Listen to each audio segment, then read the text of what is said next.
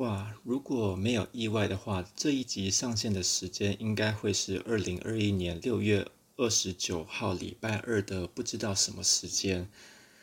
呃，距离台湾颁布第三级警戒从五月十八号开始到现在六月二十九号，大概快要一个半月的时间。从第一次颁布开始，每两个礼拜、两个礼拜不断的延期，最近一次会延到七月十二号。但七月十二号会不会真的解封，也没人说得准。所以想一想，其实我们现在是活在一个台湾有史以来最严重、最可怕的瘟疫的时期耶。这样想一想，好像突然觉得自己活在一个很伟大、很神圣的时候。想一想，搞不好你的儿子、你的女儿会在历史上课本看到这一段，然后他就会拿着课本来问你说。诶，那段时间你是怎么度过的？然后再想久一点，搞不好你的孙子孙女就会跑来问你说：“诶，那段时间你们是过的什么样的生活？”这样想一想，是不是应该活得积极一点，或是至少要备好一个说辞，才可以好好的跟你的晚辈去炫耀你活过一个台湾历史上最严重的瘟疫，我们都活过来了。这样听起来。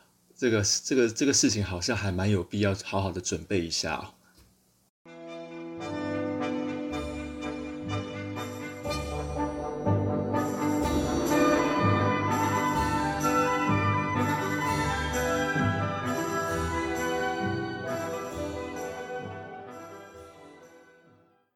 为什么会说台湾现在是处在一个有史以来最严重的时候呢？我们就要跟一百多年前的西班牙流感做一个对比啊。呃，在一九一八年的时候，那时候是世界第一次大战，当时因为常年的战争，大家普遍住的地方又不是很好，通常会在农舍旁边，那这个动物上的病毒皆有交叉感染来到人的身上，那人才人在传人之后，开始有了。呃，变种，那事情就变得越来越大条。大家一开始都以为是小感冒，不认为这是一个什么多严重的事情。那这些战争国家打来打去，打来打去，为什么没有参与战争的西班牙却变成了这个西班牙流感的名称由来呢？其实西班牙真的是非常非常的无辜，他当时也提出了严正的抗议哦。呃，当时你就想象，就一群人在你家旁边打仗。然后打一打打一打，波及到你家之后，发现哎呀，你被流弹打到了。结果大家开始报道，哎呀，你被流弹打到了。大家觉得你就是瘟疫最严重的地方，所以就普遍都用西班牙流感。这样听起来，西班牙是不是真的很虽小啊？不过类似的情况在现在好像也是差不多，就是这个名称从一开始的武汉肺炎，为了避免争议，所以用 COVID-19 新冠肺炎。那这个时候大家都已经习惯这个名称了，后来又有不同的变种，那这个变种又反而用国家的名称，譬如印度变种、英国变种，然后大家都一起变成双标仔。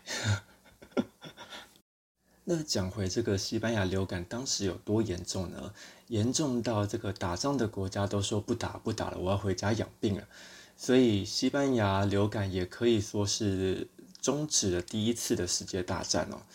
那当时在世界上的流行，当时的世界人口大概在二十亿左右，总呃从开始到结束，西班牙流感大概有三年的时间，总共感染了大概有四分之一的人口，就是五亿人左右。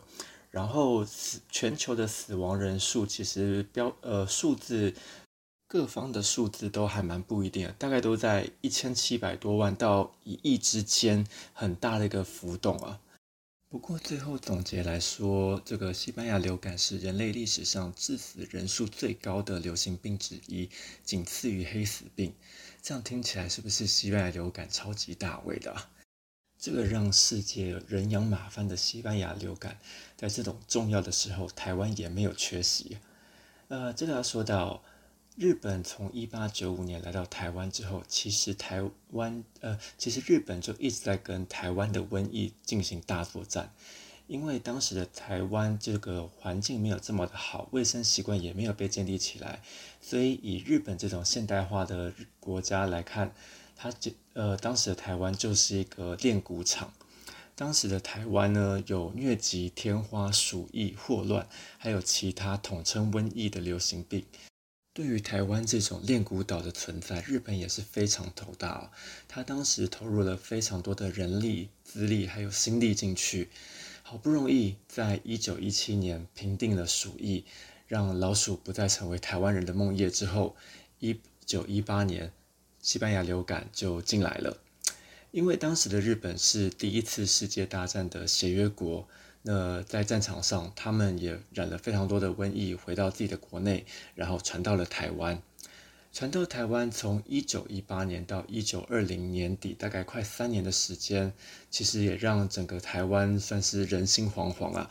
除了刚刚讲到有很多的瘟疫之之外，在这三年期间呢，这个西班牙流感在台湾的破坏力。呃，就像流感一样，它有一段的高峰期，又有一段潜伏期，然后大家松懈，以为没事之后，另外一个高峰期又来了。这三年的时间呢，当时的台湾人口大概是一百六十七万左右，总共有大概二十二万的人染疫，基本上大概快要呃超过了五分之一。那这个死亡的人数大概两万五千人左右，致死率好像呃三趴多。相比之下，台湾。当时台湾跟现在台湾，好像现在台湾来来的更严重啊！而且在当时这么多瘟疫的情况下，还有死了这么多人，致死率三趴。整个期间，台湾只有停班停课五天的时间。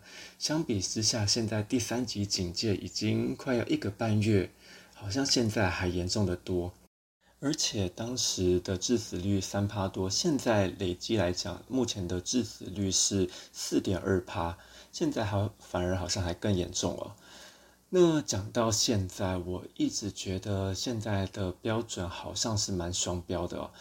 怎么说呢？就是呃，大家共体时间，大家不出去玩，不群聚，好像都可以理解。可是大家周末不出去，平日却可以上班。这个事情总是让我越想越不对劲，觉得总觉得哪里怪怪的，还是难道只有我觉得？如果你有任何想法的话，也欢迎留言告诉我们，你对这件事情会是怎么想的？那我们拿了一九一八年当时的最大的西班牙流感，跟现在做一个对比，那当时的西班牙流感是怎么消失的呢？答案就是它就是消失了，对你没听错。流感就是这么帅，这么任性，他想来就来，想走就走。呃，就跟他大流行的时候一样，他有高峰期，有潜伏期，一下子出现，一下子消失。然后到了一九二零年底的时候，基本上就算是完全的消失了。那严格来说，完全的消失也不完全正确，因为它每隔几十年之后，其实又会造成一次大流行。呃，以台湾比较有感的来说，就像二零零九年的 H1N1 的流感，它也是当时西班牙流感的，算是同一个同一个系列。那所以呢，我们也没有完全的把它消灭制服，只是它又消失了。那听完这一集，希望大家会觉得我们现在好像在度过一个很重要、很伟大、很神圣的一段时间。也许大家可以做个记录，也许录个音，或是写下来，跟大家讲说我们在防疫的这段时间，我们做了什么事情，我们有了什么样的改变，搞不好它以后都会变成一个历史上重要的文本素材。那最后来聊聊我在疫情这段时间的一个改变好了，我觉得我算很幸运，我好像有一个预知的能力，会呃抓紧那个最后的封锁线去做一些事情。譬如说，我在第三集的前一天去做去吃了，呃，吃到饱的火锅，吃了那什么，吃了和牛涮，因为觉得很好吃，想要再吃一次。然后隔天就不能去内用了。然后我记得一开始的期间，呃，餐厅不能用餐，但是麦当劳那些还是可以的。我还我还把握了最后一次在麦当劳的用餐，然后隔天麦当劳也停止内用了。我觉得我算是很幸运哦。那在疫情这段期间，我工作方面算是受到了很大的影响，所以最近的时间也比较多。